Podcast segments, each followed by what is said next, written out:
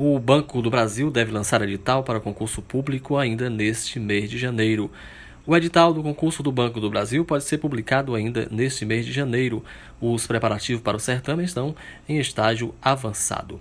A estimativa é que seja aberta 120 vagas para escriturário com foco na área de tecnologia.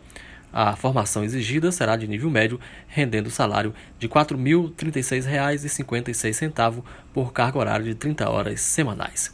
Além do salário, que já inclui auxílio alimentação e refeição, os selecionados também devem ter direito à participação nos lucros, planos de saúde, odontológico, previdência privada, auxílio creche e auxílio ao filho com deficiência. O auxílio transporte é outro benefício tradicional, mas ainda está em discussão, tendo em vista que o banco avalia a possibilidade de novos servidores trabalharem trabalharem ainda de casa.